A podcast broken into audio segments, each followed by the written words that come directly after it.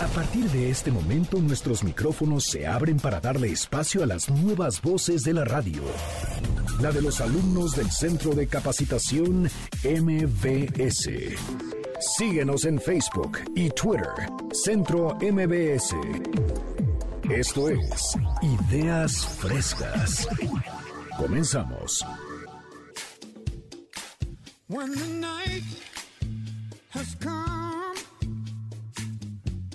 And the land is dark and the moon is the only light we'll see.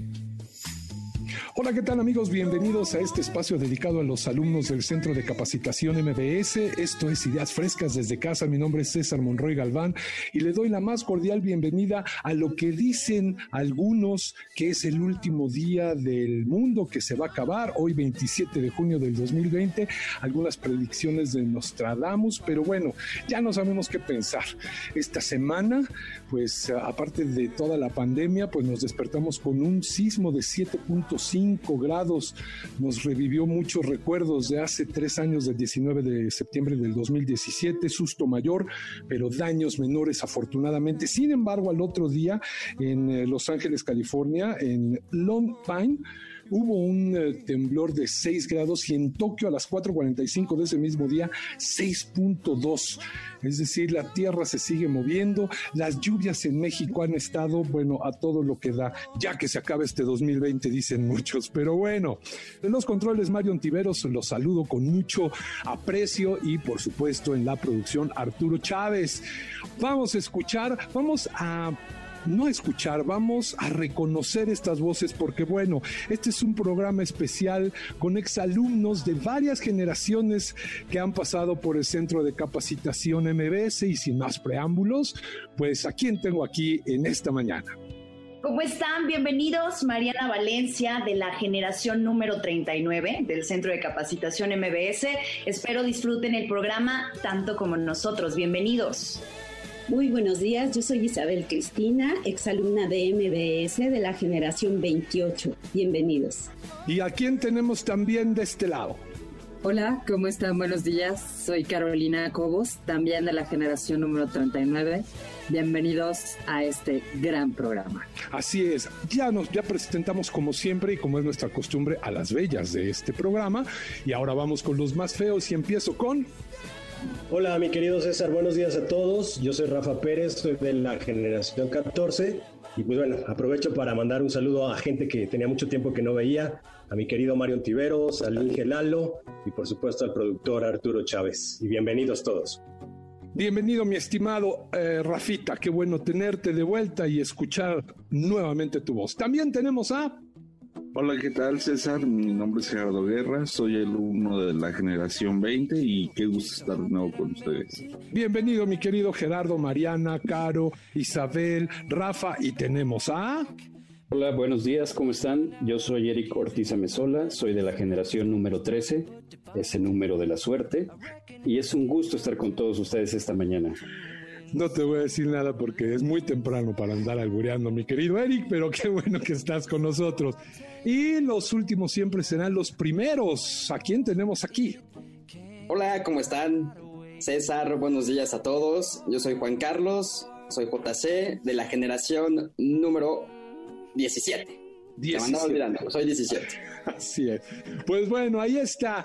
Este día, 27 de junio, tenemos un programa muy, muy importante, dos horas de ideas frescas. Le reitero, le saludo a todo lo largo y ancho de la República.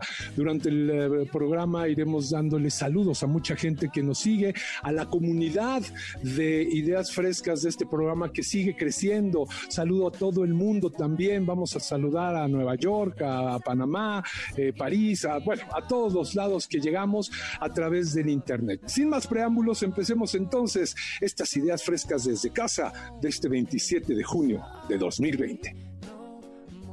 El siguiente programa de Ideas Frescas es solo de investigación. No queremos herir susceptibilidades de nuestro amable auditorio. Ciencia y tecnología. Elon Musk.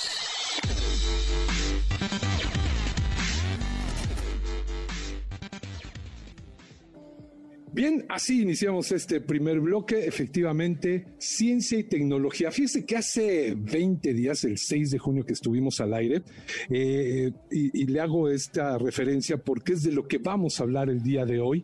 Eh, hablamos acerca de este acoplamiento en la estación espacial eh, del Space, del Dragon o Dragon, como guste usted regresando al espacio el hombre y hablábamos que, bueno, eh, posiblemente sean más seguidas estas eh, salidas al espacio porque ya hay una inversión privada, ya no lo pagan los, con los impuestos de los estadounidenses o de los rusos, etcétera. Y bueno, vamos a hablar de alguien que tuvo que ver con eso.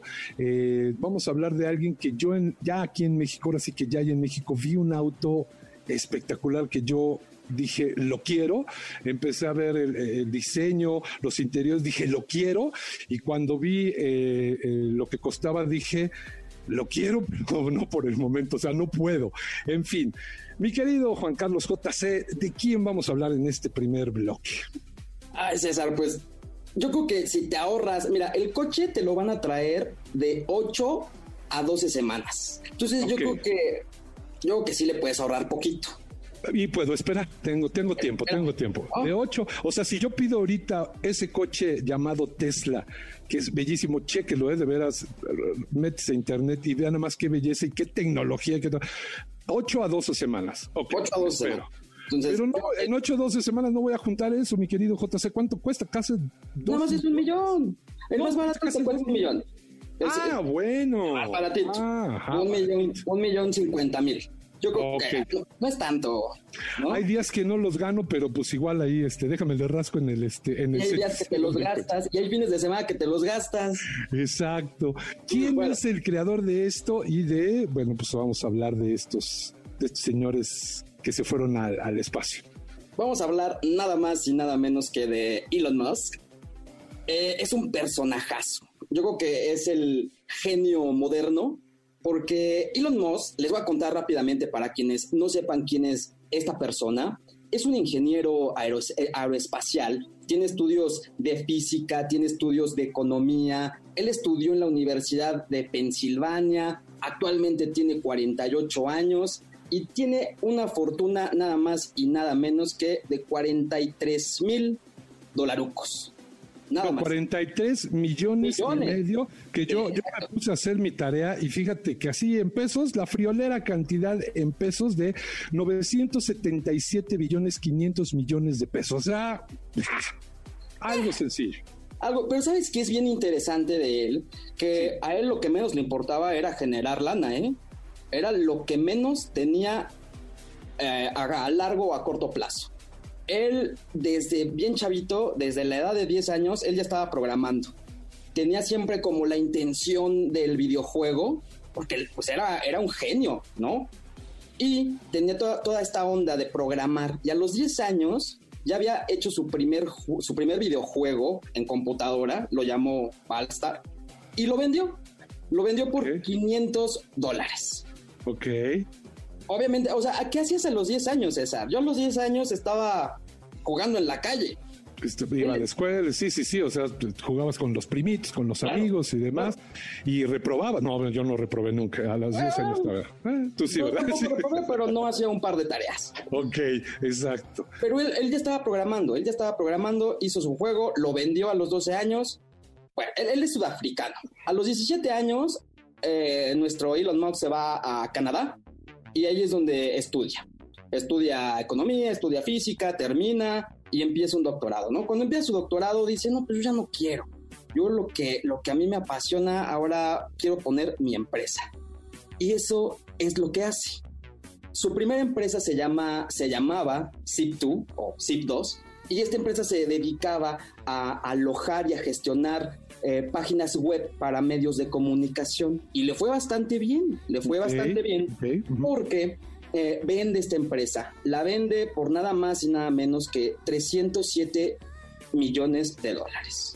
O sea, para hacer su primera empresa y que la vendas en esos millones, No, bueno, solo pocos, digo, por ejemplo, tenemos a Mark Zuckerberg y todos estos grandes genios de, la, del, ¿no? de la programación, pocos, pocos. Nada más que ahí, ahorita que sacas a colación a Mark Zuckerberg, pues, ¿qué es lo que más nos ha dejado?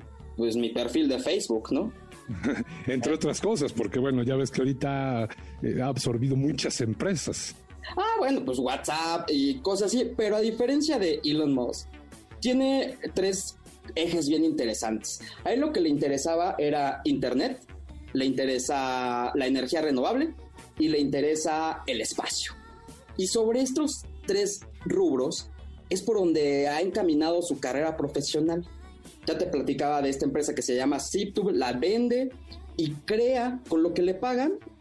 Él crea otra empresa, crea el antecedente de PayPal que se llamaba XCOM esta startup, que era una startup, una startup financiera y que actualmente, pues a través de PayPal puedes hacer pagos. Y eso es lo que funda, ¿no?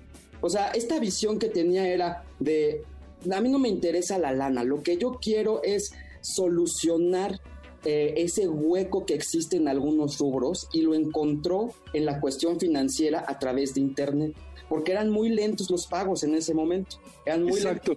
Fíjate que ahorita que haces ese, perdón que te interrumpa ese, comentario, eh, yo me recuerdo que hace algunos años cuando empecé de locutor, eh, yo hacía comerciales para Estados Unidos y la única forma en que te podían pagar era por PayPal y yo decía, ¿qué, qué, es eso? O sea, pero fíjate, solucionó si no te quedas pues, sin chamba, ¿no?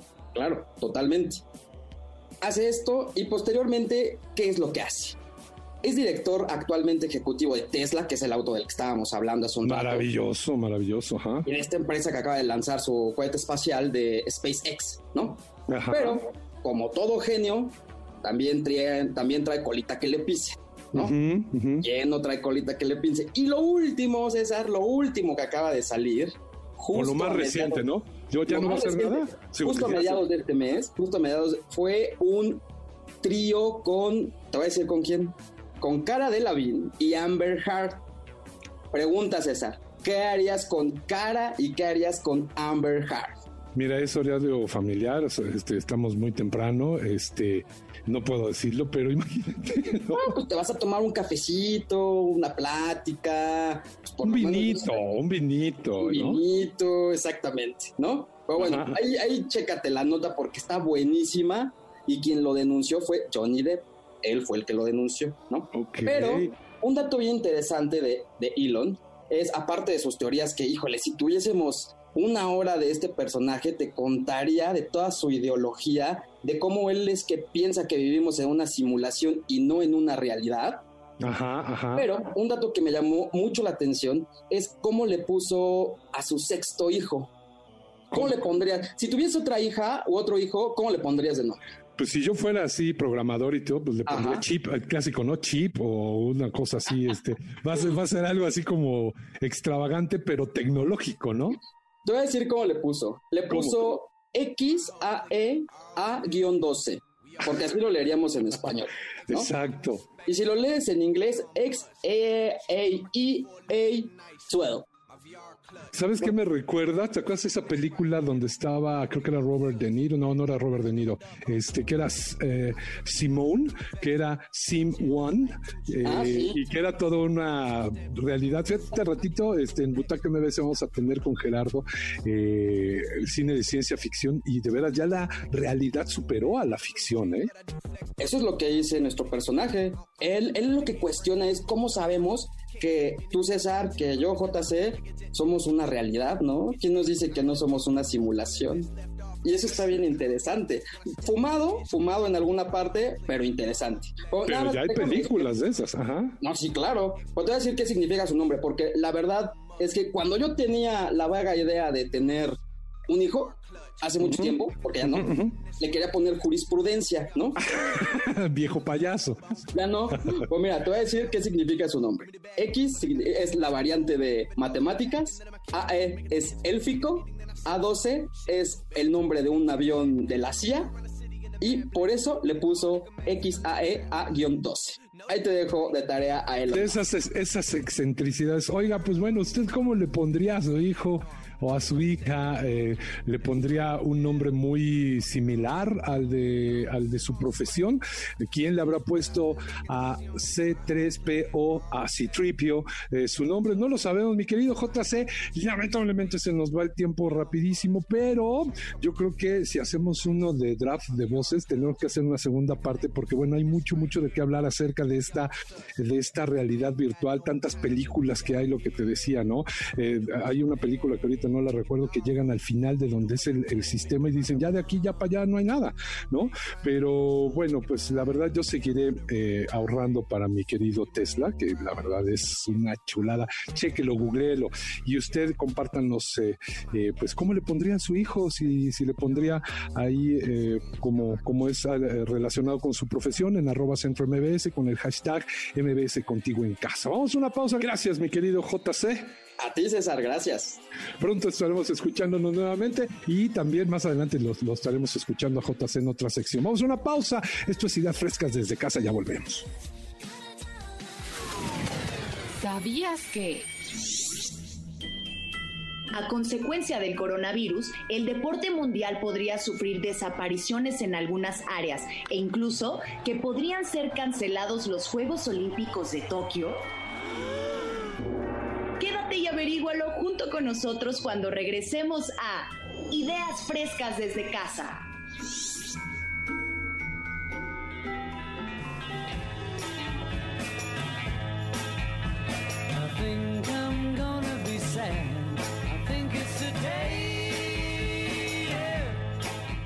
Ya estamos de regreso en este sábado 27 de junio de 2020. Qué bueno que sigue con nosotros. Y bueno, vámonos a nuestra segunda sección que está interesante y es acerca de los deportes. Cuadrilátero MBS. Lucha libre.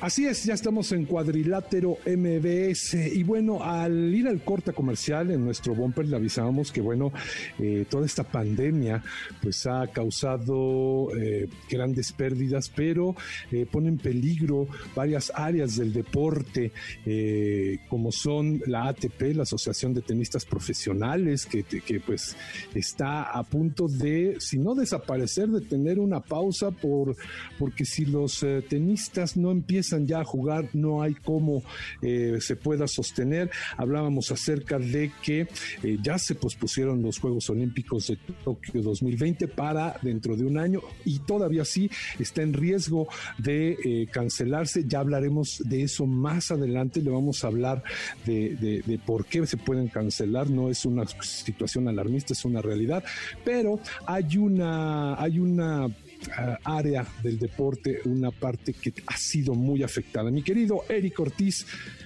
la lucha libre está en la cuerda floja. ¿Qué tal, César? ¿Cómo estás? Así es, eh, mira, la lucha libre es el segundo deporte más visto en lo que es nuestro país y también es el eh, deporte menos apoyado tanto por las autoridades, por las áreas que tengan que eh, apoyar ¿Patrocinios? ¿Patrocinios? Patrocinios, exacto. Eh, y bueno, es un deporte que ha sufrido, como bien lo dices, esta pandemia. Y hoy quiero hablar en particular de una arena, arena de lucha libre, de lucha libre, perdón, que está en Tlalnepantla, que es la Arena López Mateos, Arena Adolfo López Mateos. Fue fundada el 14 de mayo de 1967 Sí. Acaba de cumplir 53 eh, años y se vio afectado, se vio afectada por la pandemia. Eh, los primeros meses del año tenían funciones, eh, obviamente por el inicio de, este 2020 las funciones no eran las mejores o no tenían los, los llenos que esperaban y pensaban recuperarse con, con las funciones de los meses subsecuentes, pero cae esta, esta enfermedad, cae este virus y tienen que cerrar. de hecho, sí, como al principio de año es eh, la cuesta de enero, bla, bla, bla, y marzo, que es cuando ya empieza como a amarrar la lucha libre, que creo es cuando empieza a, a, repuntar, es cuando cae la pandemia, cuando todos nos mandan a este confinamiento involuntario. Así es, las autoridades les avisan que tienen que cerrar, que tienen que cancelar todos los eventos que ya tenían programados, entonces se ven afectadas en, la economía lo que es la, familia Guzmán, que son los que llevan esta arena, eh, Héctor, que es Héctor Guzmán, que es el dueño de, de la López Mateos, y tienen que recurrir a otras actividades o tienen que hacer otras cosas para poder eh, subsistir y para poder mantener los gastos, porque al final los gastos de luz, de predial, de licencias, permisos, todo lo que conlleva el tener una arena de lucha libre, eh, sigue, sigue corriendo y sigue generando un gasto, entonces Oye, tenían que una pregunta, ¿esa arena es rentada o es de los propietarios? Es de los propietarios. Es de los propietarios bueno, hay una liviana en la cuestión. Agua, luz y todo lo que Claro, hay una, una, liviana en que no paguen una renta, pero de todos modos al final son gastos.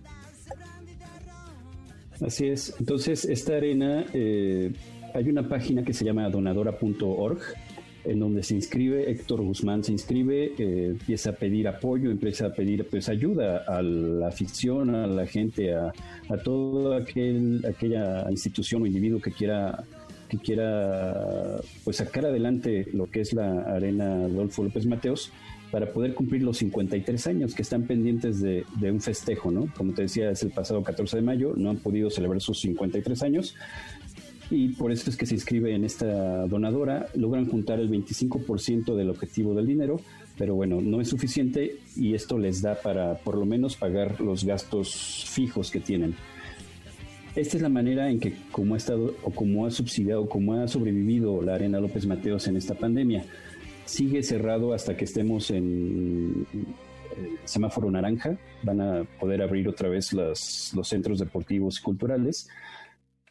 Pero eso lo que, lo que te acabo de decir, lo quiero decir como un preámbulo, porque al final este lugar tiene una historia. Son historias, son 53 años de leyendas, de, de máscaras y cabelleras caídas, de surgimiento de leyendas, ¿Tú sabías que la Arena López Mateos está considerada como la catedral del heavy metal en México? No, para nada, pues me supongo que debe de haber muchos conciertos ahí, ¿no? Esto es, esto es algo que pocos saben, o sea, no nada más se dedicaron a lo que es la lucha libre, sino lo hicieron un centro de espectáculos. En, los, en la década de los ochentas, a finales de los ochentas, ahí tocaban eh, grupos como Draxen, de, ellos son de Guadalajara, Carcas, que son ingleses. Ellos fueron los primeros que trajeron a Sepultura, es un grupo de heavy metal de Brasil que es la, sensación o fue la sensación en su momento. Y también tocaron ahí Los Ángeles del Infierno, otro grupo de, heavy metal que en su momento fue todo un, suceso. Pero no nada más se, eh, daban espectáculos de, este tipo de música, sino que también había ska. Imagínate que el 8 de mayo, imagínate, un 8 de mayo de 1999, ¿qué estábamos haciendo? No me acuerdo. No, me acuerdo, no, me acuerdo, exacto. Pero imagínate, en esa fecha, todos los que fueron a la Arena López Mateos, imagínate este cartel de música de ska. Estaba Nostra Cosa, La Tremenda Corte, La Matatena, La Maldita Vecindad y Escape.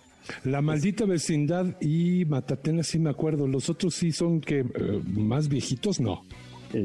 No, mijito, somos más o menos de la generación. No, no, no, no, pero bueno, son, o sea, eh, todos los grupos son como de la misma generación. Maldita vecindad y, y, Matatena sí me acuerdo, pero de los otros sí no. A lo mejor no soy muy escabra. y, a lo que voy con este cartel, que era un cartelazo para un lugar que cabía, lo que caben 2.500 personas y que estos grupos posterior a eso ya los vimos en, en festivales como el Vive Latino o eh, conciertos en particular para ellos en lugares o en foros más grandes, eh, estar en la Arena López Mateos, escuchando a esos grupos y viendo a Escape, que era la primera vez que se eh, veía en público abierto, ellos ya habían venido a México, pero habían hecho un concierto privado entonces era la primera vez que, el público mexicano iba a poder ver a estos grupos. O sea, eso es parte de, la historia y del misticismo y de la magia que tiene, que tiene este foro, que es la Arena López Mateos.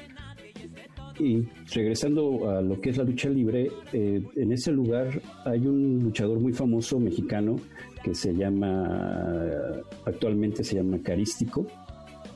Él comenzó sus primeras luchas las empezó a dar en, ese, en esa arena con el nombre de Astroboy.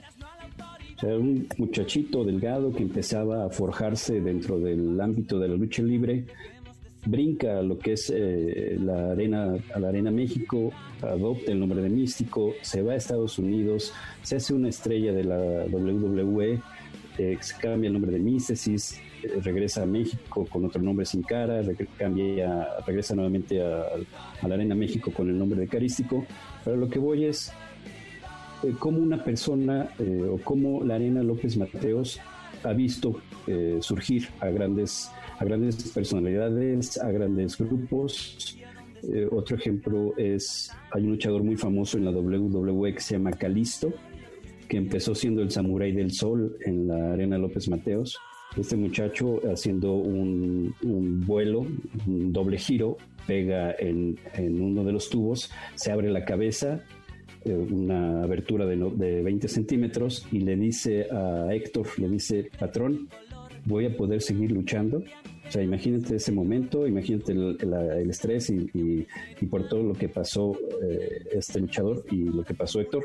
Y al día de hoy, Calisto es una de las figuras de la WWE debemos de seguir apoyando la lucha libre, debemos de seguir visitando los lugares de eventos y de espectáculos ahora que podamos salir todos y no dejen de ir a la Arena López Mateos. Eh, recuperemos ese espacio, recuperemos ese, ese lugar sagrado para la lucha libre, para la música y hagamos que cumplan sus 53 años. Recuérdame por favor eh, este... Uh, que fue liga donde pueden apoyarlos eh, Estuvieron en, Donadora.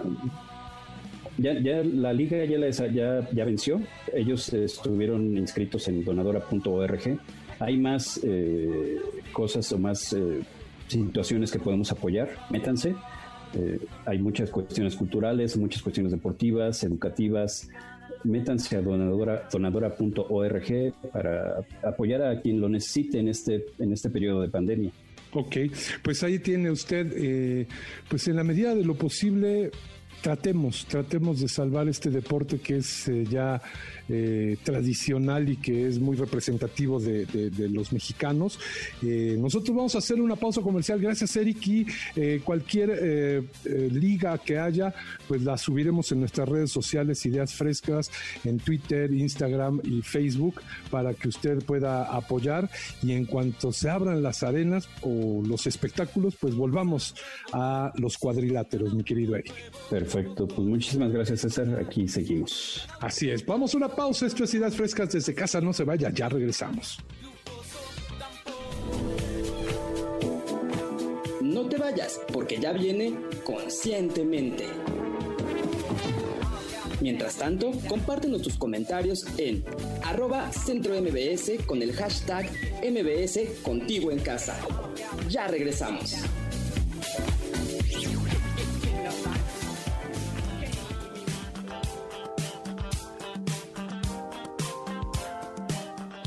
Bien, ya estamos de regreso en estas ideas frescas desde casa. Qué bueno que sigue con nosotros. Síganos eh, dejando sus comentarios en nuestras redes sociales, en Twitter, arroba Centro con el hashtag MBS Contigo en Casa. Y bueno, vamos a nuestra siguiente sección que se llama... Conscientemente. Un espacio para relajar tu mente.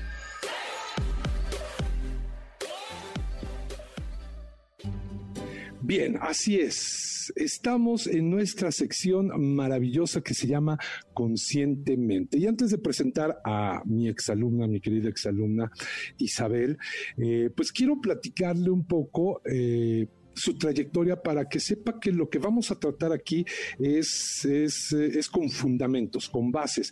Ella es psicóloga clínica egresada en la Facultad de Psicología de la Universidad Nacional Autónoma de México con 21 años de labor clínica y docente. También tiene una maestría en terapia ocupacional por el Instituto de Terapia Ocupacional y es estudiante del doctorado de Socioformación y Sociedad del Conocimiento. Y quiero... Eh, enaltecer que ha sido laureada con el premio Gustavo Vaz Prada al Servicio Social de Excelencia, otorgado por la Universidad Nacional Autónoma de México y con el premio Doctora María Elena Ansúrez López a la mujer más destacada del Hospital General de México por excelencia académica y por su contribución al bienestar de los pacientes, otorgado por la Sociedad Médica, la Dirección del Hospital General eh, de México y Laboratorios Senocian y actualmente se desempeña en el Hospital General de México, doctor Eduardo Lisiaga. ¿Por qué le hago todo este preámbulo? Porque, bueno, a raíz de esta pandemia, eh, muchos psicólogos en varios hospitales, Hospital Juárez, hospitales varios, ya no dan consultas ah, en, presenciales, lo hacen vía, eh, pues, en línea, vía digital. Y ella, no ha parado desde entonces, desde que empezó, ella sigue atendiendo a los pacientes. Por eso le hago eh, esta, esta breve semblanza y le doy la bienvenida a Isabel Cristina. Gracias por, por aceptar y por el honor de tenerte aquí. Al contrario, profesor Monroy, la invitación es sumamente cálida, pero además muy valiosa para mí. Muchas gracias, no, al contrario, a usted. Pero bueno, a ver si luego tenemos tiempo de eh, platicar todos los avatales que ha tenido eh, en, estas, en estos meses eh, atendiendo a pacientes. Pero vamos a hablar de dos cosas importantes, mi querida Isabel. Uno, cómo ha afectado psicológicamente a nivel mundial y al mexicano este confinamiento, esta pandemia que estamos viviendo. Bueno, por supuesto que esta pandemia ha traído muchos factores emocionales que han afectado la vida de todos en todo el mundo. Unas de ellas a nivel mundial se han reportado ya en artículos eh, los trastornos por estrés postraumático, los trastornos de ansiedad y trastornos depresivos. Entre ellos también tenemos a los trastornos adaptativos. ¿Qué tiene que ver todo esto? Este tipo de trastornos. Bueno, están relacionados, profesor, con un estresor un estresor ambiental que puede estar afuera. En este, en este caso, bueno, pues estamos hablando de que el estresor es un virus, un virus COVID-19 que no vemos, que sabemos que está ahí, pero que tenemos que tomar muchas eh, precauciones para cuidarnos y no infectarnos. ¿Qué es esto? El uso de una mascarilla o cubrebocas, el uso de gogles o de careta, el lavado constante de manos o usar soluciones alcoholadas para evitar todo esto. Esta situación no solamente hace un cambio en nuestra vida común, habitual. Por ejemplo, eh, nosotros somos seres ocupacionales, en ese sentido tenemos ocupaciones del estudio, del trabajo, sueño, descanso, una serie de ocupaciones que nos han significado a nuestra vida. Al momento en que a nivel mundial establecen un confinamiento, eso afecta porque también una de las ocupaciones que tenemos los seres humanos es la participación social.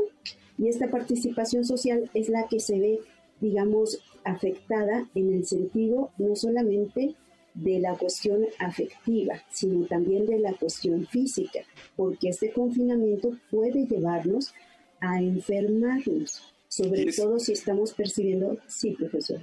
perdón que te interrumpa, y específicamente el mexicano que necesita mucho contacto, ¿no? Que necesita toda esta, esta cuestión de, de, Del apapacho. Exacto, que somos como muy kinestésicos al final del día, ¿no, mi querida doctora?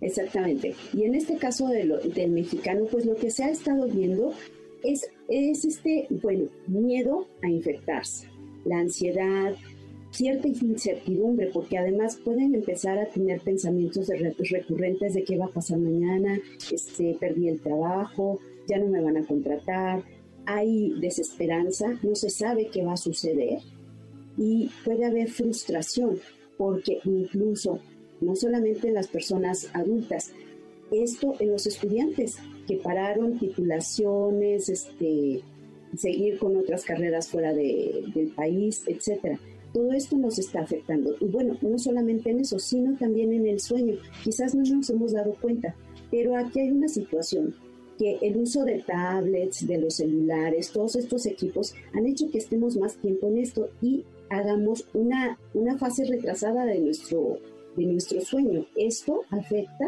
nuestra salud mental, nuestra salud emocional. Porque una, una pregunta, doctora, aquí antes cuando teníamos eh, que no que, estaba todo bien, eh, muchos estaban pegados al celular y a la tablet, pero ahora que se triplicó Sí, por supuesto, y había un boom de mensajes en el celular y todo el día estábamos viéndolo. Sin embargo, también empezamos a no respetar nuestros horarios de sueño, de acostarnos y levantarnos. Esto se fue recorriendo constantemente y lo que ha hecho es que probablemente estamos durmiéndonos más tarde, levantándonos más tarde y eso afecta esta situación. O estamos teniendo insomnio. Nos está afectando, nos está afectando emocionalmente, ¿no?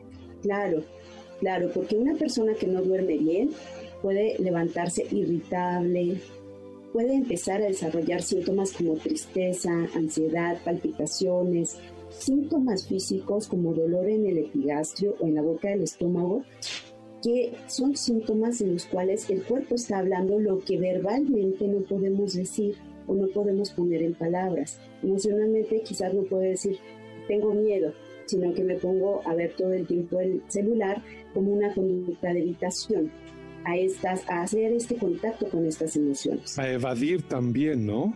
Así es. Como de evasión. ok, y esto, ¿hay alguna forma de que haya una higiene de, del sueño, de, o sea, de este tipo de hábitos? Claro que sí. Una de ellas, y vamos a empezar, es Establecer horarios para acostarnos y para levantarnos. Es importante que estos horarios sean de lunes a domingo.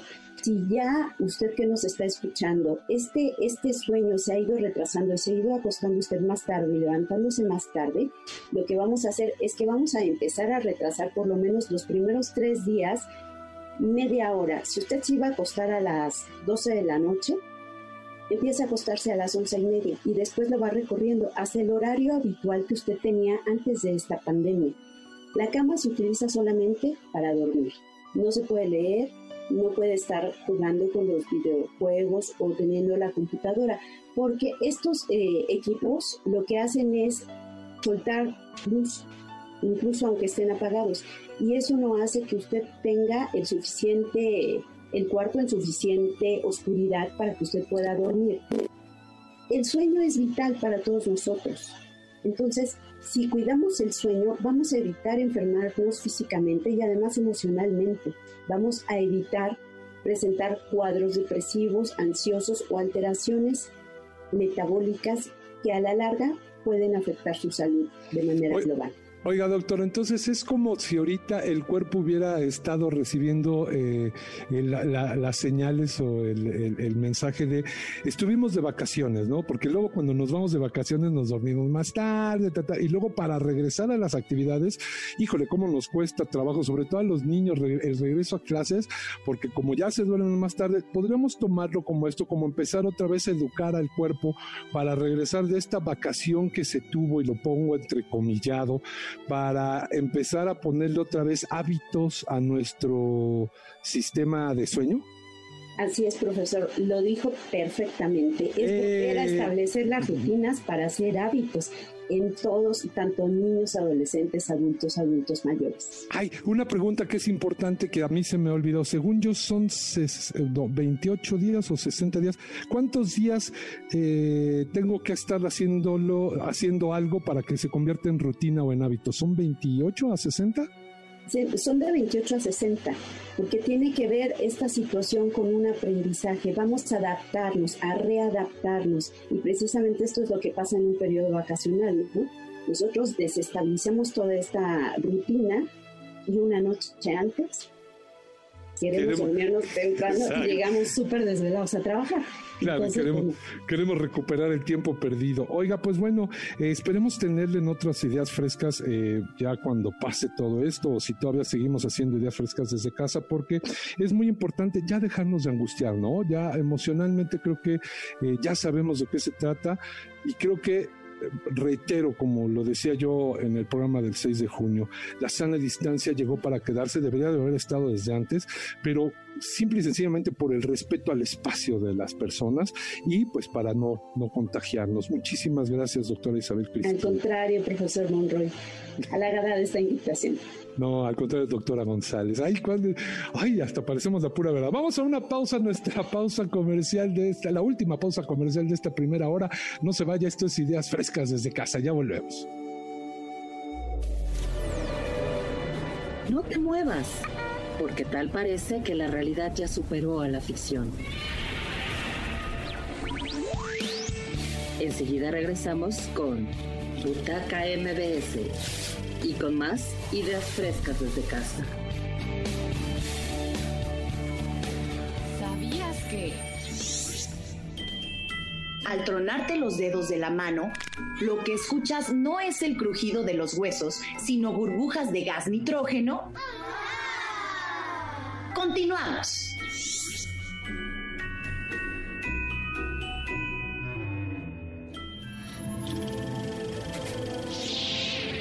Butaca MBS. Ciencia ficción.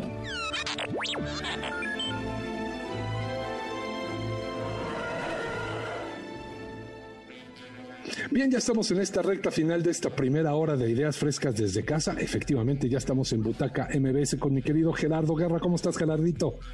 ¿Cómo estás, César? Pues para mí es un gusto estar de nueva cuenta con todos ustedes. Eh, el día de hoy vamos a hablar de un tema que creo que ha sido bastante interesante y eh, mucho ha dado de que hablar estos últimos días, que parece que estamos viviendo en, otra realidad, ¿no crees?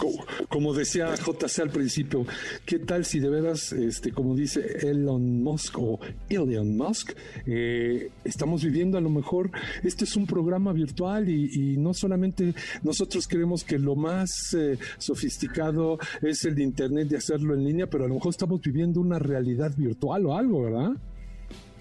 Claro, sí, porque aparte tenemos, por ejemplo, ¿no? este personaje Elon Musk que de pronto nos presenta este otro tipo de realidad, pero también no hay que descartar el, la fantasía o la realidad que nos ofrece el cine.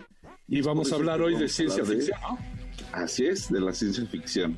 Eh, te traigo eh, algunas recomendaciones, pero antes de entrar a ellas, déjame decirte que el cine de ciencia ficción, pues durante mucho tiempo se ha catalogado como el cine adolescentes, ¿no? Porque pues tiene contenido con efectos especiales, porque eh, de pronto nos ofrece una realidad alternativa, que era lo que comentábamos al principio, y entonces pues la crítica y la gente no lo acepta tan bien, ¿no? Pero finalmente pues es un tipo de cine que deberíamos adentrar eh, varios que no hemos eh, conocido que no tenemos como mucho en este campo, deberíamos entrarle, ¿no? Porque es importante conocer todo tipo de cine si es que somos amantes de séptimo arte. Porque hay muchos, muchos dicen que es aburrido y que no es cierto, pero eh, reitero, como lo he venido diciendo en el programa, la realidad ya ha superado la ficción. Yo me acuerdo cuando, creo que sí te tocó los supersónicos, ¿te acuerdas que estas este, caricaturas que había de, que tenían un reloj y, podían hablar por medio de una videoconferencia? Decías, ay, claro que eso no existe, ya existe. Todas estas cosas que se veían en las caricaturas que parecían imposibles, pero hoy en día ya están, ¿no? Sí, César, y como bien mencionas, pues, o sea, ya son parte de una realidad que estamos viviendo ahora y que, pues, precisamente lo que queremos es quizás superarla, ¿no? Ya tenemos, por ejemplo, lo que nos decía JC, a un personaje como Elon Musk que nos dice, ok, lo estamos viendo en películas, ¿por qué no ahora verlo en, eh, pues, en una realidad que nos puede servir, ¿no? Que nos puede ayudar para diferentes problemas. Y esto es justo lo que muchas películas se han planteado, la posibilidad de que esos eh, encuentros con los ovnis o con seres de otros mundos o con vaya entes que son realmente extraños, podamos encontrar ese, sentido filosófico quizá o esa reflexión de por qué llegaron a nuestro planeta. Así es. ¿Y qué, recomendaciones nos traes? Bueno, pues déjame decirte que las recomendaciones que te voy a decir eh, están en Netflix y están en Prime Video. Entonces no hay pierde, las pueden encontrar muy, muy fácil. Y la primera de ellas, la que te quiero comentar, es Encuentros cercanos del tercer tipo. Es de Un clásico. sí, exactamente. Un clásico es de 1977, dirigida por Steven Spielberg, y que, bueno, nos cuenta la historia de Roy Neary. Es un reparador de aparatos eléctricos y, bueno, él sufre un cambio en su vida tras tener un avistamiento ovni, ¿no? Con un objeto volador no identificado, ya sabes. Claro, claro. Pero pues como siempre, el gobierno de Estados Unidos sabe que existen este tipo de fenómenos y pues decide enviar a los científicos investigadores a que eh, hagan su chamba y pues nada, o sea, Roy que trata de llevar una vida normal, por más que lo intenta, no, no puede, ¿no? Para él ese encuentro cercano del tercer tipo lo ha marcado de una manera impactante que pues le ha hecho abrir quizá los ojos a una realidad más grande de la que él ya no puede estar consciente. Por eso mencionábamos que pues es una película que no te puedes perder, definitivamente. Claro. Y que ya es un clásico, ya es un clásico. Sí, es un clásico y de hecho, bueno, eh, solamente hay como un pequeño dato. Eh, Douglas Trumbull, que colaboró con Stanley Kubrick en 2001, Audición del Espacio, es también el encargado de los efectos especiales de esta película. Así que Ah, pues nada más, nada más y nada menos. Ok, vámonos a la siguiente entonces. Bueno, la siguiente es de John Carpenter, se llama The Thing o La Cosa del Otro Mundo, titulada aquí en México, es de 1982.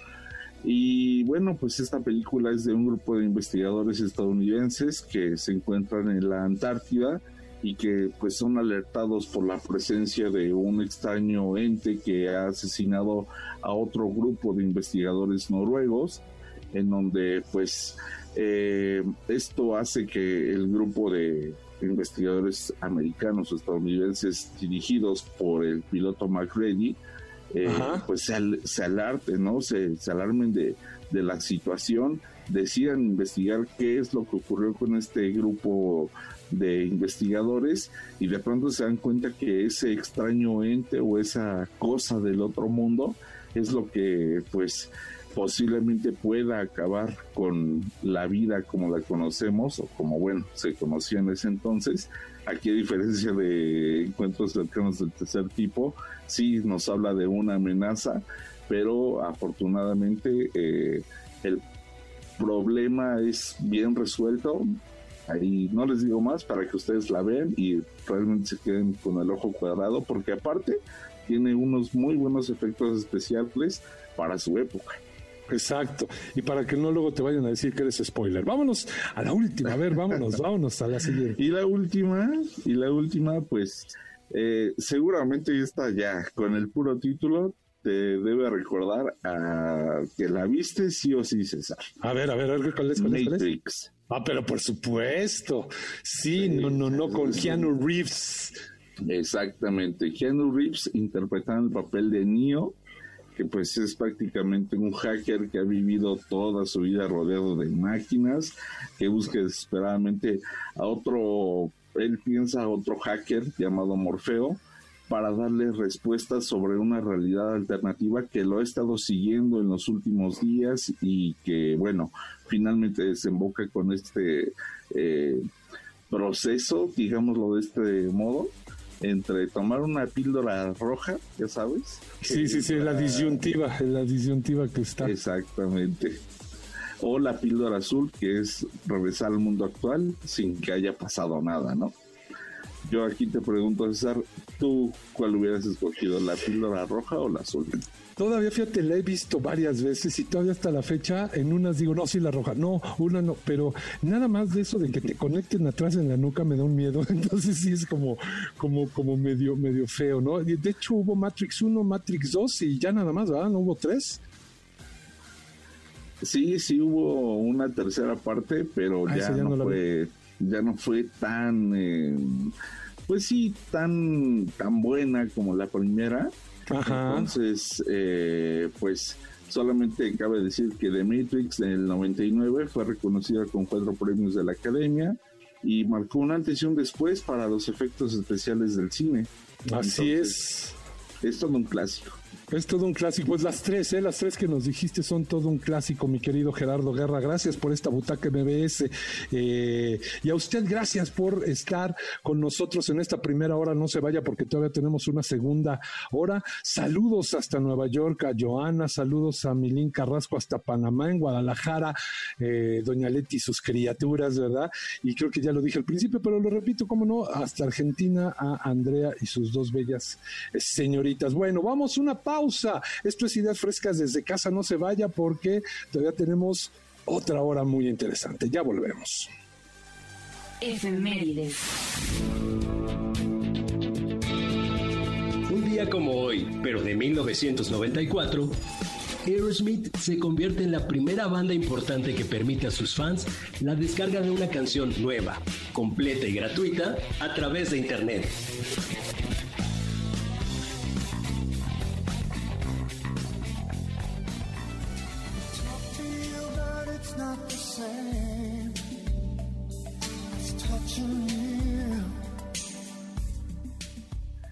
Ya estamos de regreso en esta segunda hora de Ideas Frescas desde casa. Gracias por seguir con nosotros en este espacio dedicado a los alumnos del Centro de Capacitación MBS. Saludos a Montserrat eh, Rivas Melgoza hasta Querétaro, eh, ha sido a em, Radio Escucha de Ideas Frescas. Saludos a el grupo Forever Young con Pepe Toño, el licenciado Miguel Dirán y las hermanitas Gómez, que es Vero, Gaby, Laura y Teresa. Tere, saludos, saludos a todos ellos y a todos los que nos siguen. Ah, a Doña Esperanza Ortiz, que hace mucho no sabemos de ella, pero seguramente por ahí nos sigue escuchando. Eh, aquí en esta en este espacio dedicado al centro de capacitación. Así que, sin más preámbulos, nuevamente saludo a Mario Tiveros en los controles, Arturo Chávez en la producción. Mi nombre es César Monroy Galván y iniciamos la segunda hora de Ideas Frescas. Primera vez. Lo que algún día tienes que hacer.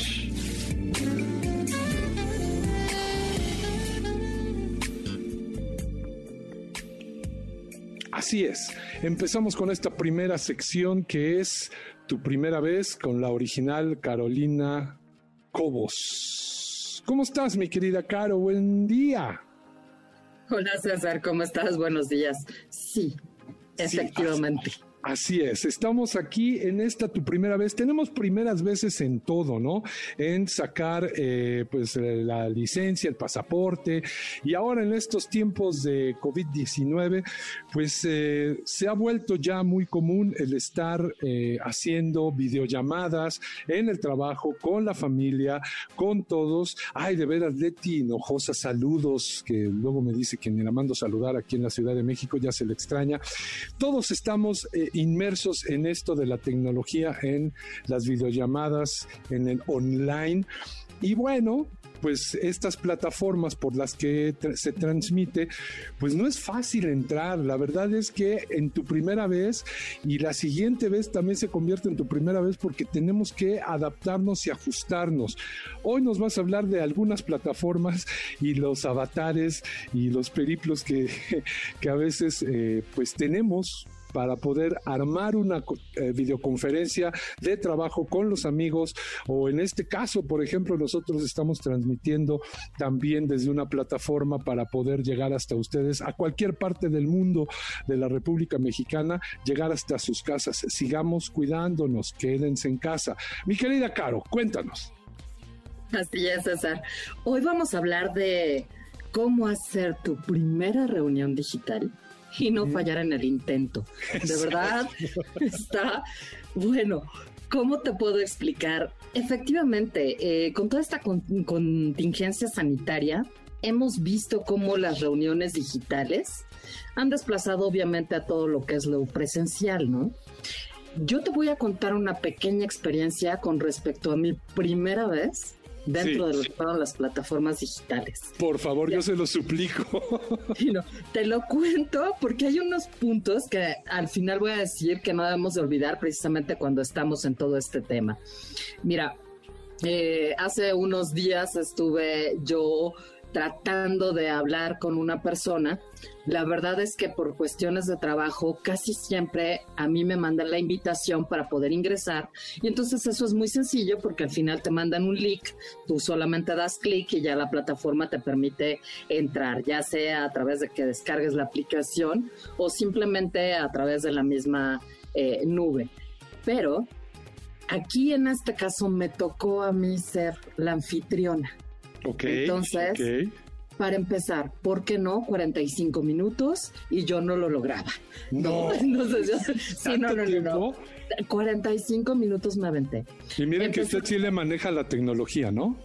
Sí, exacto, pero sabes que no, no, no tenía yo muy claro si lo hacía a través de Teams, si lo hacía a través de Zoom, porque además la otra persona tenía una Mac, yo tenía este una otra otra computadora, entonces los lenguajes son diferentes, no sabía yo cómo si esto tenía alguna algún problema o no con respecto a este tipo de plataformas, así que al final me fui a una de las compañías que es Zoom.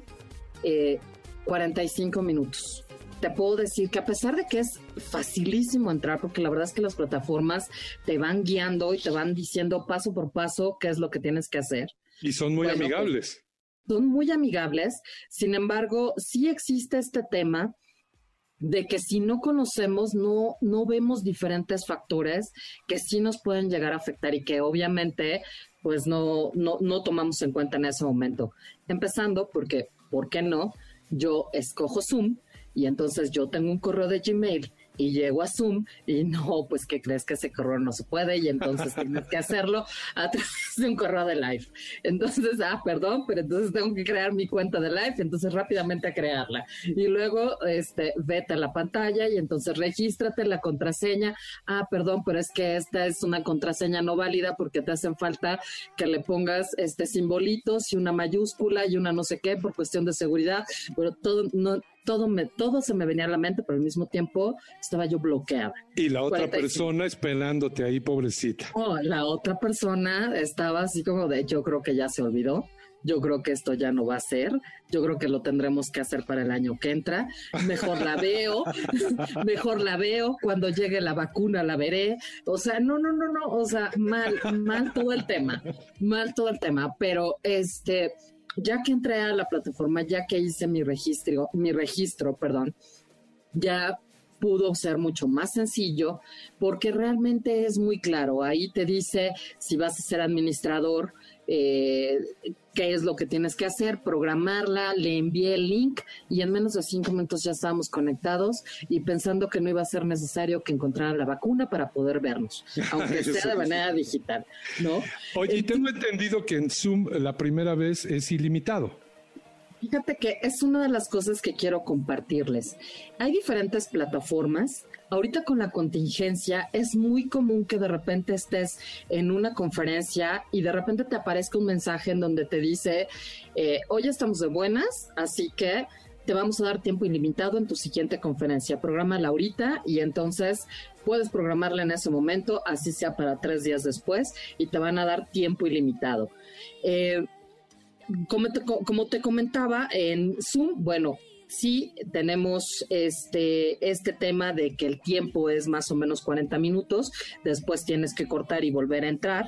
En Meets Google, que es otra plataforma, estamos hablando de 60 minutos que está exento para poder hacer este tipo de videollamadas, solamente que en Google sí debes de tener, como es una plataforma que está inte- integrada a Gmail, sí es de preferencia que tengas un correo de Gmail en Microsoft Teams, que también es otra plataforma que ha crecido mucho ahorita con todo esto de la contingencia, estamos hablando que si todos los usuarios están dentro de esta plataforma de Office, entonces tienes hasta cuatro o seis horas este, ilimitado. Por lo que a mí, en lo personal, yo te puedo decir que Zoom me ha funcionado muy bien, sobre todo no en, en tanto cuestiones de trabajo que deben de ser muy rápidas las, la- lo que realmente vas a tratar y en cuestión familia. También es muy sencillo de manejar para adultos, para jóvenes, para niños, entonces no hay tanto tema. Pero hay algo que sí les quiero recomendar, por favor, cuando ustedes, independientemente de la plataforma que quieran, deben, lo primero que debemos de hacer es asegurarnos, asegurarnos de que todo lo relativo a la conectividad esté controlado que tengamos buena señal, que estemos cerca del modem, que no tengamos tanta interferencia para que no se caigan este tipo de llamadas. Muy importante, la puntualidad sigue siendo importante. Si decimos que vamos a entrar a una conferencia a las seis, es a las seis. No, hora México, ¿ah? Y oye, y, sabes que esto es muy importante, no hay que deshumanizar todo este tipo de comunicación, porque de por sí al no tener este contacto físico, de alguna otra manera lo hace un poco más frío. Así que siempre que entremos a una de estas plataformas y entremos a una de estas conferencias, pues hay que darnos un espacio para saber cómo están aquellas personas que te acompañan, no ser tan fríos, de repente eh, si nos involucramos en este tema, entonces hay que no hay que deshumanizar este, este tipo de conversaciones, hay que escoger un lugar tranquilo para que no nos suceda que pase el del pan, el de los tamales, el de la no sé qué, shalala, shalala, y entonces todo se vaya este, escuchando y algo muy importante, por favor, sigamos cuidando la imagen, porque aunque estés eh, del otro lado siempre, pues que te vean bien, que estés en casa, ¿no? Que no te vean. Que no andes en chonelas, ¿no? Por ejemplo. Eh, pues sí, por ejemplo, sí, que si te mueves de repente mal se vea. Así que eh, creo que esto es básicamente lo que te quería yo comentar acerca de las reuniones digitales. Muy bien, no, muy bien, mi querida Caro, porque es importante. Por aquí nos comparten que Teams, por ejemplo, de Microsoft, eh, no deja compartir audio si tienes Mac. Entonces, dentro de todas estas recomendaciones es importante saber si es PC, si es Mac, como para qué plataforma. Y como dice Caro, no perdamos esta, eh, este toque humano. Ya se descubrió que a las empresas seguramente les va a funcionar eh, más tener eh, trabajo en casa con, muchos de sus empleados eh, porque les va a ahorrar mucho, pero esto eh, descubrió muchas cosas positivas y negativas y qué bueno, qué bueno que nos compartes y yo creo que a muchos nos ha pasado esto de la primera vez para entrar a una plataforma y uno dice, ah, yo abro la sesión, ahorita en cinco minutos nos vemos y claro, pasan 10, 20, 30, como dice Caro, 40 minutos y no, pues creo que ya no se va a hacer. Y lo que dices, ser muy puntuales porque si nos dicen a tal hora, a tal hora. Y así como son eh, eh, este tipo de plataformas, pues también la radio tiene sus tiempos y vamos a ir a nuestra primera pausa comercial. Gracias, Caro. Un abrazo para todos desde lejos, desde casa. Así es. Eh, nos despedimos por el momento, pero ya al final del programa estaremos todos juntos. No se vaya porque esto es Ideas Frescas. Compártanos sus puntos de vista, cómo ha sido su primera vez en estas plataformas en arroba centro MBS con el hashtag MBS contigo en casa. Así que eh, esperamos, esperamos sus comentarios. Nosotros no nos tardamos nada, ya volvemos. Al regresar, todo lo que quieres saber de los deportes en Estadio MBS. Déjanos tus comentarios en nuestras redes sociales, Facebook, Twitter e Instagram con el hashtag MBS Contigo en Casa. Ya regresamos. El programa que está usted escuchando es solo de investigación y sin fines de lucro, por lo que las marcas e instituciones aquí mencionadas son solo un referente.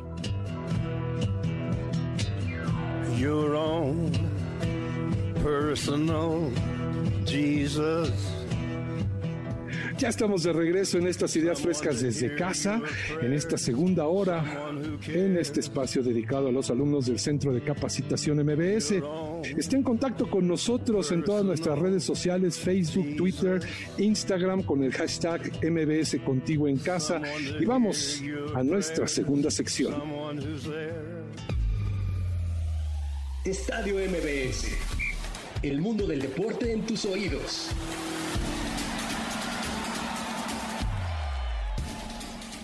Así es, ya estamos aquí en Estadio MBS y fíjese que al principio, en la primera hora, en uno de los bumpers le platicábamos que eh, pues los Juegos Olímpicos de Tokio 2020 que ya fueron eh, pues eh, pospuestos para el año siguiente, así como muchos deportes están en riesgo de cancelarse o desaparecer, pero específicamente los Juegos Olímpicos de, de Tokio, toda esta logística, toda esta organización es muy complejo con todo lo que vino con la pandemia, porque usted sabrá que cuando se hacen los Juegos Olímpicos en un país determinado, se hacen las villas olímpicas para eh, hospedar a todos los, eh, los, atletas, que en este caso son casi como 10 mil de todos los países, y ya se había vendido eh, pues estas villas olímpicas, entonces ahora con esto de la pandemia que puede ser que se cancelen, pues ya se dieron anticipos ahora a regresar ese dinero.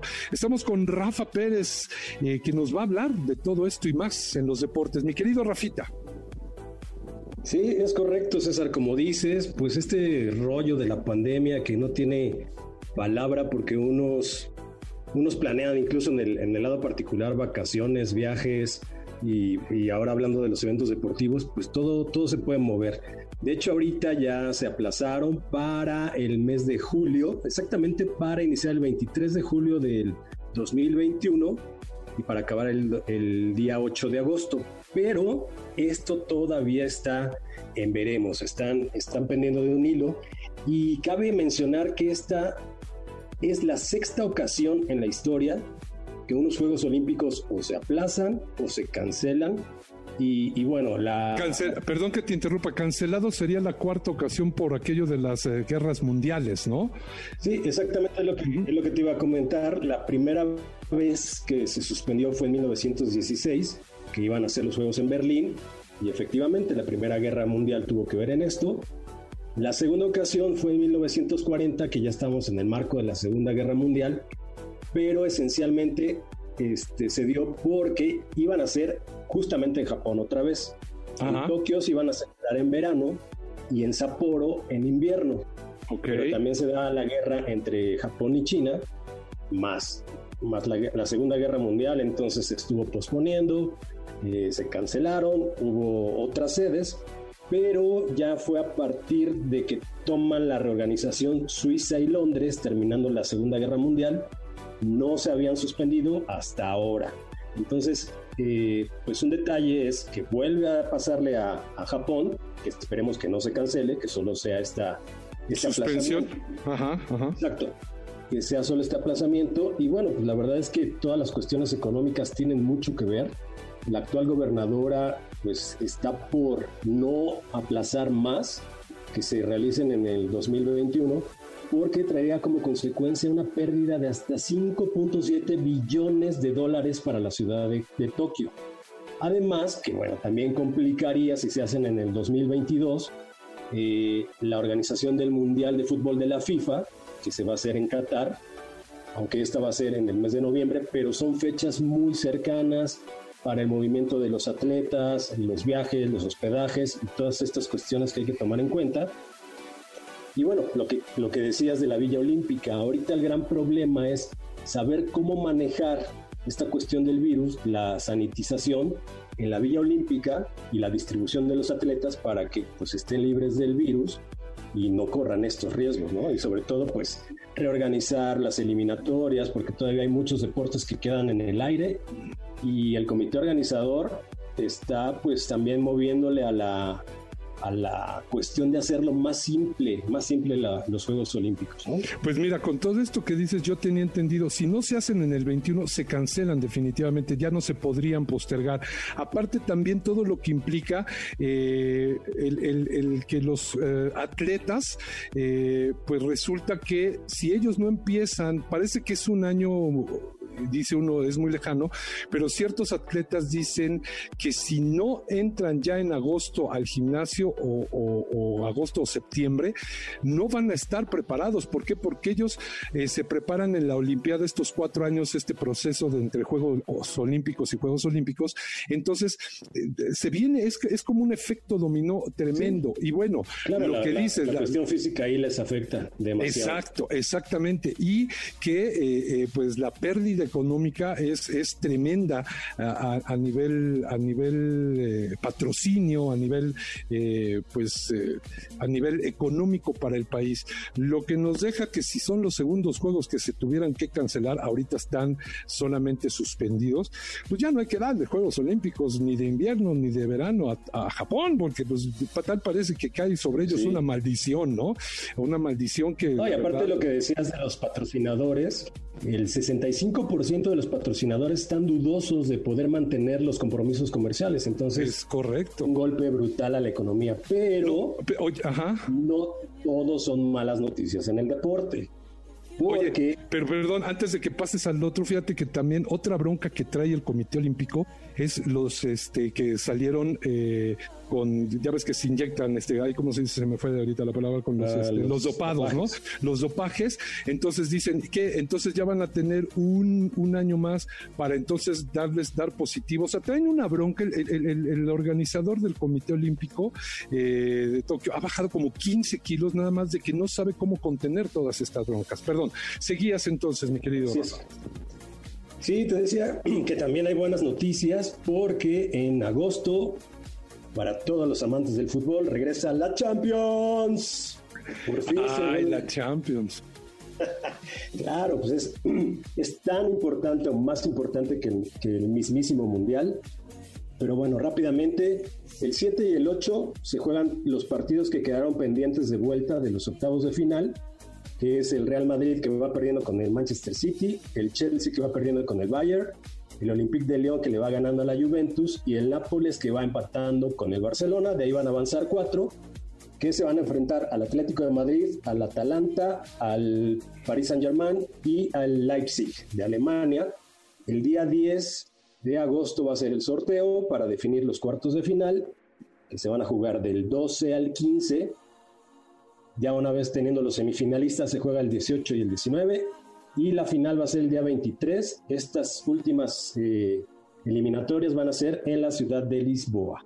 Oye, pues se, vuelve a posponer, pues que le hagan como lo hicieron aquí en, en, México, ¿no? Que para llenar espacios, pues hicieron su Liga MX, pero todo en videojuego, ¿no? Entonces, que el León fue campeón, hágame usted el favor. Y nuevamente, para todos los amantes del Cruz Azul, tampoco en esa la pudieron hacer, ¿no? No, y esperemos, no, esperemos que la Champions no se cancele, ya es, nos frotamos las manos porque regrese aunque sea sin público, porque bueno, se va a jugar a puerta cerrada. Y ya ahorita que mencionabas la liga, nuestro Circo MX, ok. pues ya, ya va a arrancar el, también el 24 de julio, ya pues prácticamente un poquito menos de un mes. Arranca junto con la liga femenil, se va a jugar a puerta cerrada bueno, pues ahorita estamos en la, época de, lo que se llama el fútbol estufa. Que Oye, pero siguen saliendo casos eh, positivos de, en, los equipos, ¿no? Pumas, Guadalajara y por ahí, ¿no? Sí, Cruz Azul también. Pues por eso habrá, habrá que ver, porque esto del, del COVID no tiene palabra. Y nada más rapidísimo, antes de que se nos acabe el tiempo. Sí. Habías mencionado también que el tenis está en peligro. Sí. Por lo menos hasta hoy eh, el gobernador de Nueva York ya dio su aval para que se juegue el US Open a partir del 31 de agosto al 13 de septiembre. También va a ser a puerta cerrada, pero habrá que ver si el COVID les da chance, porque pues allá en Estados Unidos sigue igual igual de fuerte que desde que empezó. Y fíjate también, bueno, este un colofón de de la Asociación de Tenistas Profesionales el gran problema es que todas las grandes figuras ya han dicho, por ejemplo, eh, Nadal me parece que es el que lo operaron de la rodilla. Eh, Federer. Federer, perdón. Federer eh, ya dijo que él ya no vuelve a jugar hasta el año que entra por su rodilla y otros se han ido pues también deslindando. Entonces, el gran problema es que si los tenistas de ranking alto no van, la asociación pues llevará a los que no son tan famosos y que viven de eso, pero que tienen otro trabajos, digo, algunos trabajan hasta en mercados y todo este rollo, pero eh, la situación es que si no empiezan ya a jugar y llevan las grandes figuras, los patrocinadores dicen, yo le iba a entrar al 100%, pero eh, la situación es que pues si no van las grandes, pues le entrará un 40%, entonces tiende a, a ponerse difícil el panorama, ¿no, mi querido Rafa? Sí, sobre todo también porque eh, pues no todos los tenistas han confirmado porque no están de acuerdo en eh, estar juntos en una sola sede, que es un poquito también lo que va a pasar en Estados Unidos con el fútbol, eh, con la MLS, con el básquetbol. Y pero bueno, esto del tenis va a ser en Nueva York, pero es lo mismo, es la misma problemática que muchos no quieren estar en la misma sede tantos días.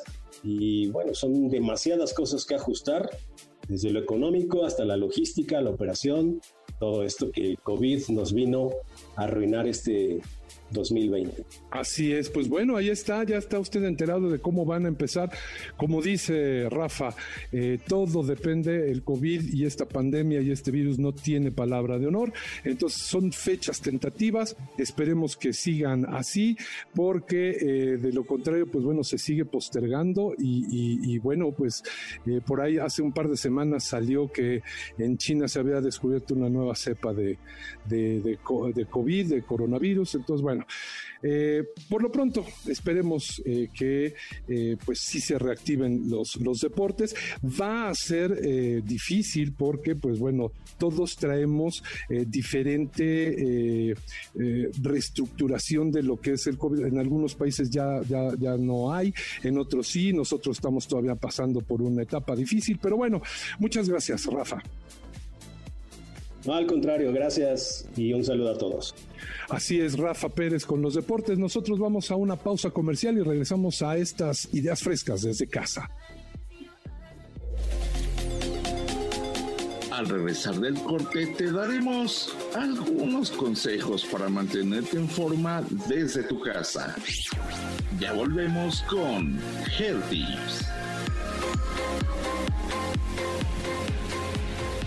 Healthy. Encontrando tu mejor versión.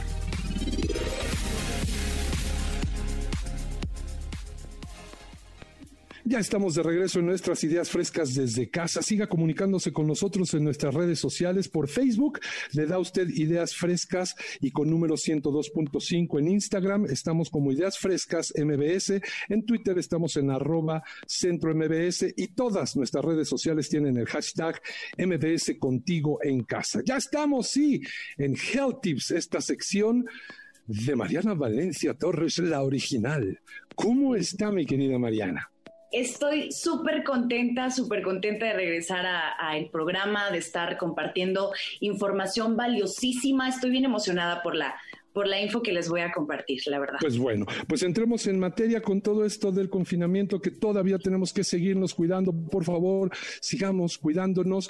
Eh, vamos a hablar un poco. Ella, bueno, eh, no voy a dar un currículum muy alto, muy, muy amplio, pero ella es entrenadora fitness de alto rendimiento, casi casi estoy, digo, no tanto, pero si usted de veras va a notar los cambios, si usted está con ella, pero ella es presencial. ¿Qué pasa entonces ahora con esta nueva modalidad de estar en línea, Mariana?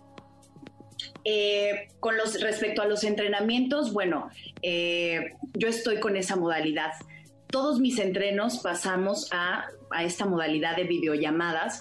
La verdad que en un principio como algo desconocido no iba, no sabía si iba a funcionar, pero la verdad que los resultados que estoy obteniendo son los mismos que si estuviera eh, de una manera presencial, ¿no? Perfecto. Más adelante pues nos dirás cómo, cómo hacer esto, pero primero lo primero, es decir, nos traes cómo podemos mantenernos en casa y después pues ya que se conecten contigo y que te den este, eh, ¿cómo se llama? Pues la, el beneficio de que, de, de ver cómo cambia uno.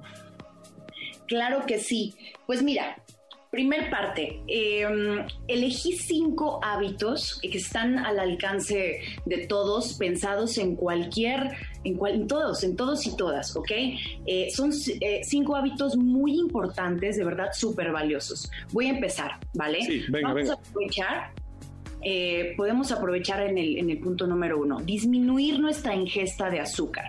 Como lo mencionaba la doctora en el primer, en el primer programa, nosotros, a nosotros nos lleva eh, de 28 a 60 días modificar, adaptar eh, algún hábito. ¿Qué mejor momento para atraer esos buenos hábitos?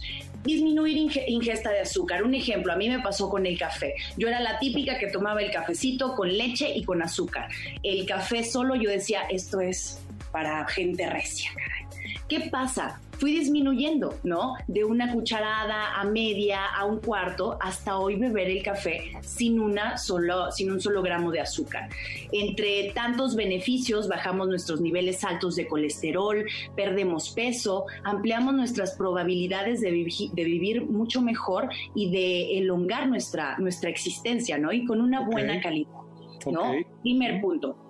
Segundo punto, cenar ligero ¿Ustedes sabían que una de las principales razones del cansancio crónico es esta, es cenar pesado? ¿Sabes? Cuando nos vamos ahí a, los tacos en la noche, cuando al pozolito, al pozole o algunos caldos de gallina. ¿eh? bueno, no, y, con, y además con granos de maíz y arroz. Porque oh, también ahí dan este, enmoladas. Me llevó ahí alguna vez alguien.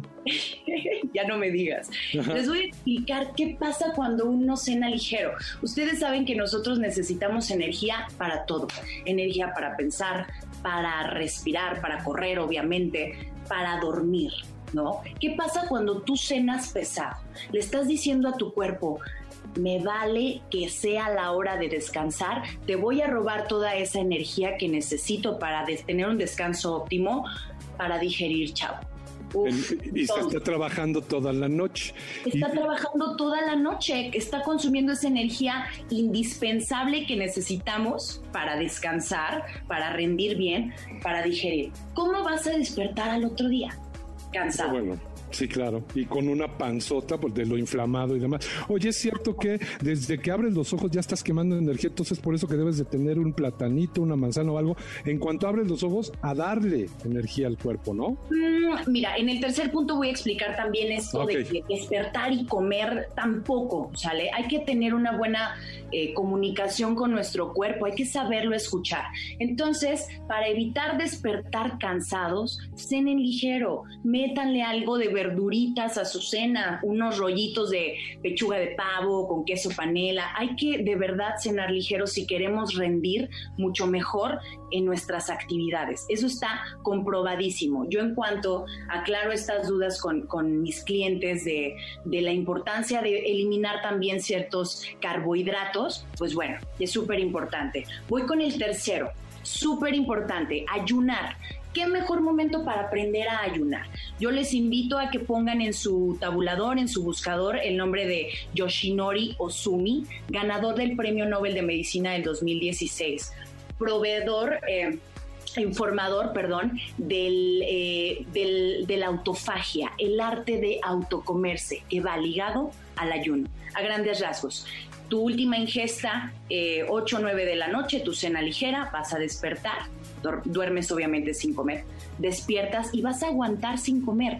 No es, no es grave, uno se asusta, dices, ¿cómo, ¿cómo voy a dejar de comer? No pasa nada.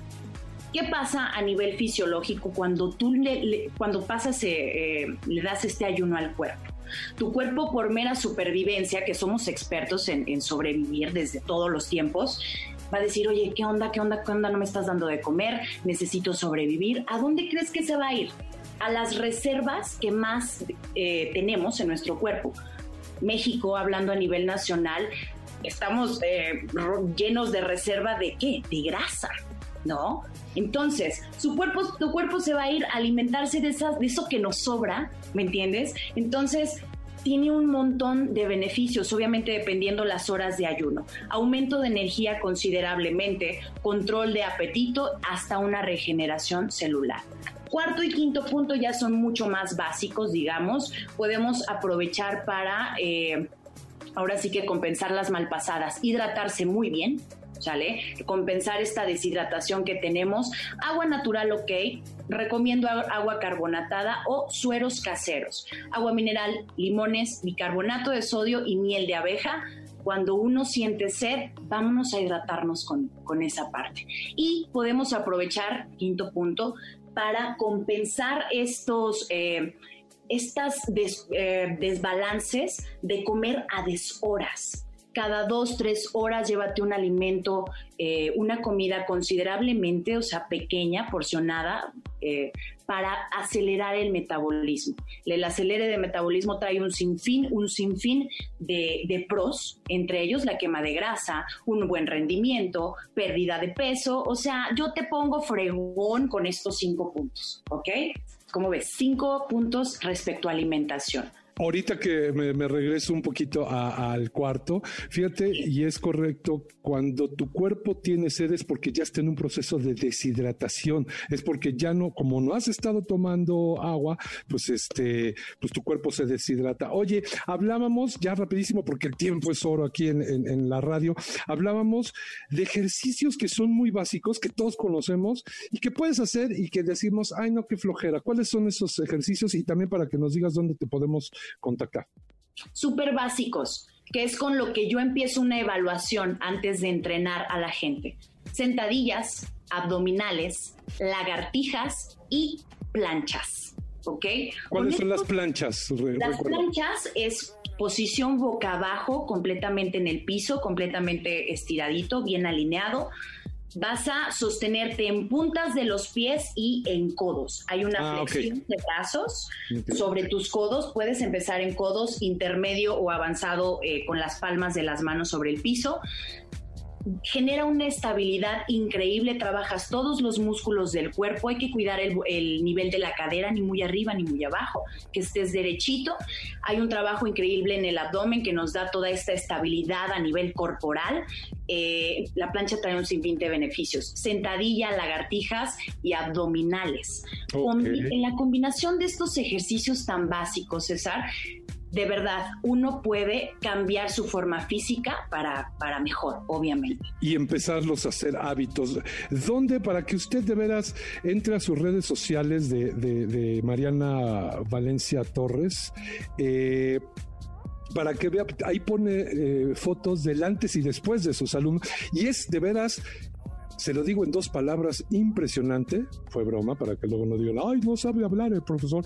Pero esto, eh, ¿dónde podemos localizarte? Eh, dame, eh, o dónde pueden entrenar ahorita online y ya después veremos si esto se levanta, si regresas a, a lo presencial contáctenme, estoy bien, bien metida en Instagram porque es la herramienta que yo considero que hoy es, es Instagram, la Valencia MX. Ahí puedes ver los cambios que llevo ahorita en este taller enfocado a todas las personas, pero traigo un taller de 48 niñas, eh, entrenamiento enfocado a mujeres. Ahí pueden ver los cambios, me pueden mandar un mensaje con todo el gusto del mundo. Yo los entreno por videollamada, les va a gustar muchísimo. Además de que todo el tiempo los estoy orientando y los está supervisando. Entonces ahí ya pueden dar los costos y todo. La Valencia con V chica MX. Y créame, usted la va a ver y se va a animar porque, digo, no es por nada, pero tiene un cuerpo fitness esta mujer. Porque luego uno va con el nutriólogo y el nutriólogo resulta que es gordito y dices, híjole, ¿cómo le hago para creerte que me vas a bajar de peso? Muchas gracias, Mariana. Y usted, bueno, no se vaya porque vamos a la parte final de estas ideas frescas. No sin antes recordarle que si usted eh, bueno, que me diga el productor si, si doy ahorita los datos de eh, los cursos que tenemos en el Centro de Capacitación MBS. Usted puede entrar a centro a centrombs.com diagonal cursos online. Este, bueno, el día de hoy, sábado 27 de junio, empieza uno que es Community Manager y Social Media por Jimena González empieza hoy. Hoy también empieza eh, nuestro querido productor, que también es postproductor. Él va a dar un curso a partir de hoy, de las 10 de la mañana a las 12. Empezó un, bueno, dio un webinar hace ocho días, el 20 de junio a las 3. Es postproducción, es un, es un curso, curso de postproducción eh, que creo que dura cuatro sesiones. También esta cultura pop por Fausto Ponce, que inicia pasado mañana, el lunes 29 de junio del 2020. Y también tenemos saludos a nuestra querida Sandra Vázquez, otra instructora del Centro de Capacitación. Empieza un taller de radio eh, pasado, pasado mañana, el martes 30 de junio.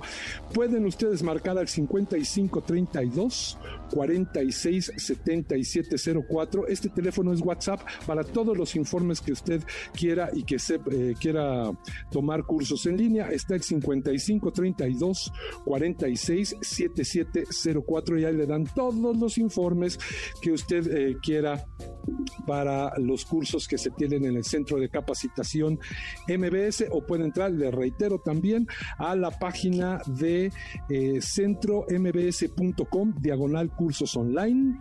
Así que vamos a una pausa y vamos a la recta final de nuestras ideas frescas.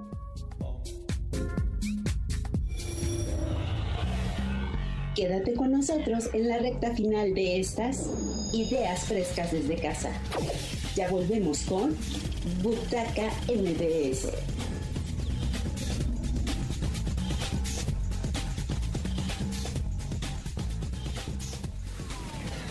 ¿Sabías que...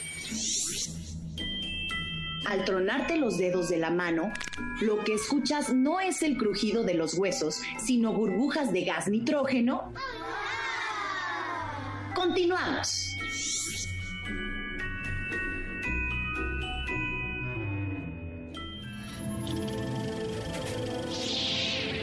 Butaca MBS. Ciencia ficción.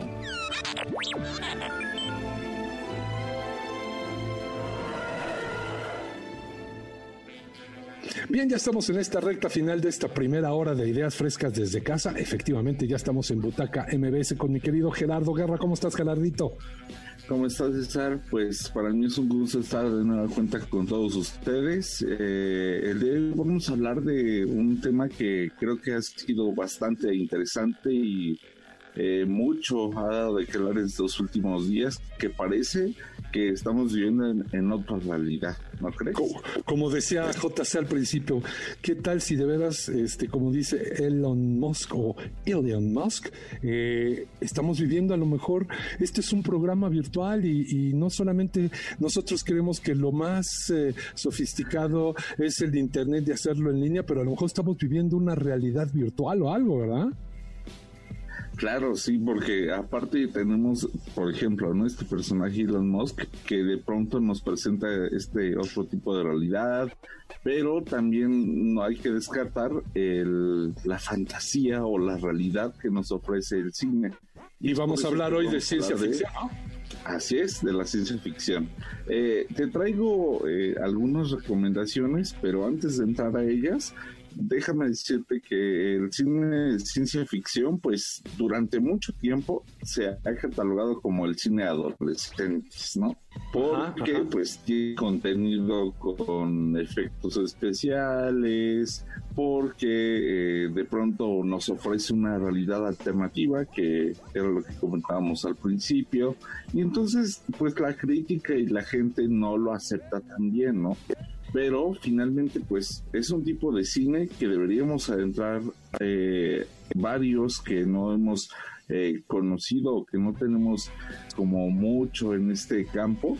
Deberíamos entrarle no porque es importante conocer todo tipo de cine si es que somos amantes de séptimo arte. Porque hay muchos, muchos dicen que es aburrido y que no es cierto, pero eh, reitero, como lo he venido diciendo en el programa, la realidad ya ha superado la ficción. Yo me acuerdo cuando, creo que sí te tocó los supersónicos, ¿te acuerdas que estas este, caricaturas que había de, que tenían un reloj y, podían hablar por medio de una videoconferencia? Y decías, ay, claro que eso no existe, ya existe.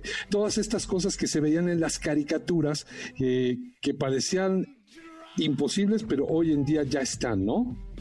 Sí, César, y como bien mencionas, pues, o sea, ya son parte de una realidad que estamos viviendo ahora y que, pues, precisamente lo que queremos es quizás superarla, ¿no? Ya tenemos, por ejemplo, lo que nos decía JC, a un personaje como Elon Musk que nos dice, ok, lo estamos viendo en películas, ¿por qué no ahora verlo en, eh, pues, en una realidad que nos puede servir, ¿no? Que nos puede ayudar para diferentes problemas. Y esto es justo lo que muchas películas se han planteado, la posibilidad de que esos eh, encuentros con los ovnis o con seres de otros mundos o con vaya entes que son realmente extraños podamos encontrar ese, sentido filosófico quizá o esa reflexión de por qué llegaron a nuestro planeta. Así es. ¿Y qué, recomendaciones nos traes? Bueno, pues déjame decirte que las recomendaciones que te voy a decir eh, están en Netflix y están en Prime Video. Entonces no hay pierde, las pueden encontrar muy, muy fácil. Y la primera de ellas, la que te quiero comentar, es Encuentros cercanos del tercer tipo. Es de un clásico. sí, exactamente. Un clásico es de 1977, dirigida por Steven Spielberg. y que, bueno, nos cuenta la historia de Roy Neary. Es un reparador de aparatos eléctricos y bueno, él sufre un cambio en su vida tras tener un avistamiento ovni, ¿no? Con un objeto volador no identificado, ya sabes. Claro, claro.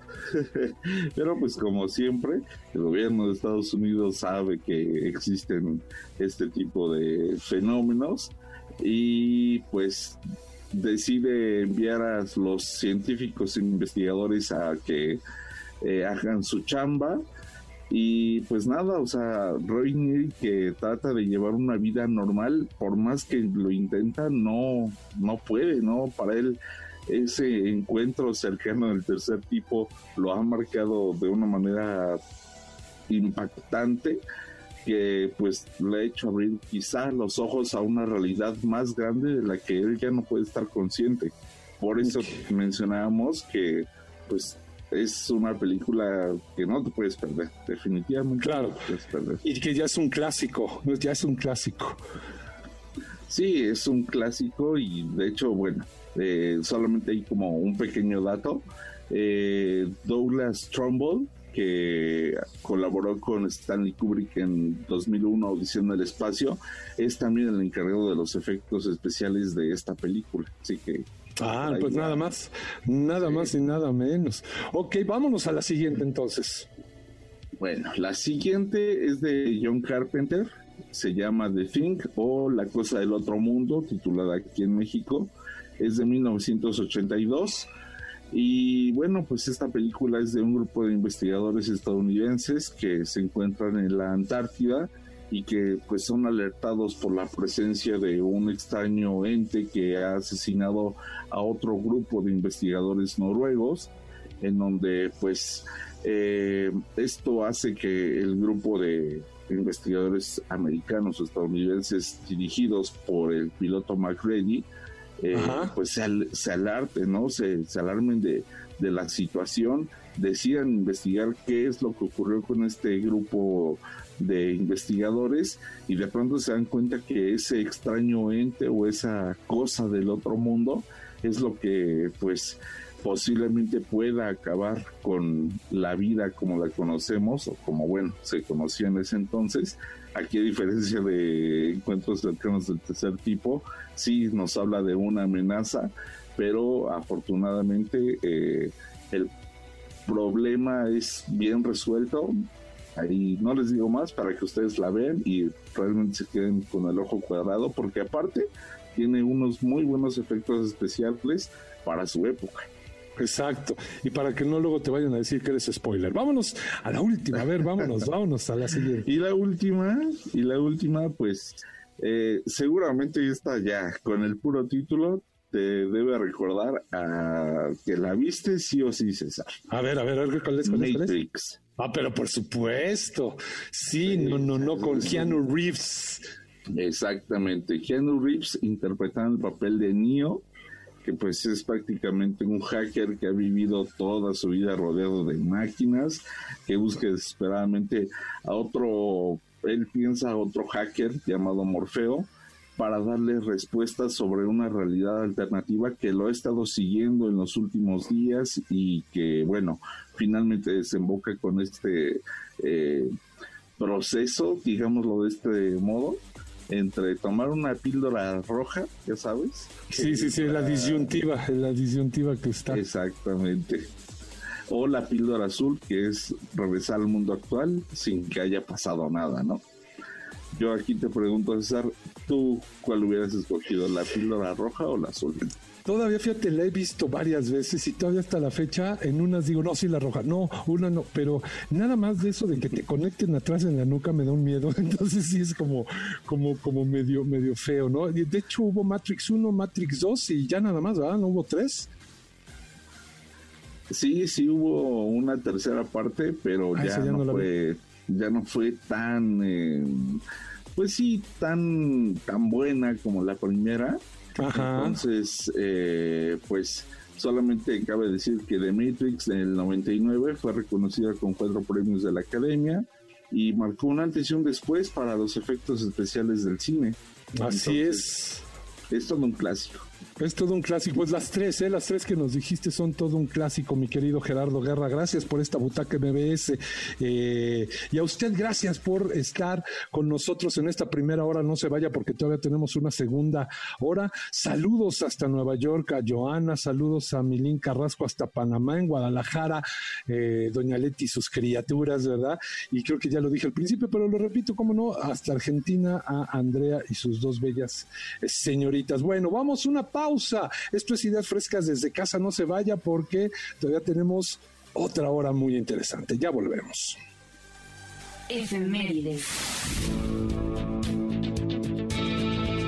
Un día como hoy, pero de 1994, Aerosmith se convierte en la primera banda importante que permite a sus fans la descarga de una canción nueva, completa y gratuita a través de Internet. Por hoy concluimos con nuestras ideas frescas. Los alumnos del Centro de Capacitación MBS los esperan con mucho más el próximo sábado en punto de las 7 de la mañana. MBS 102.5. Estamos contigo.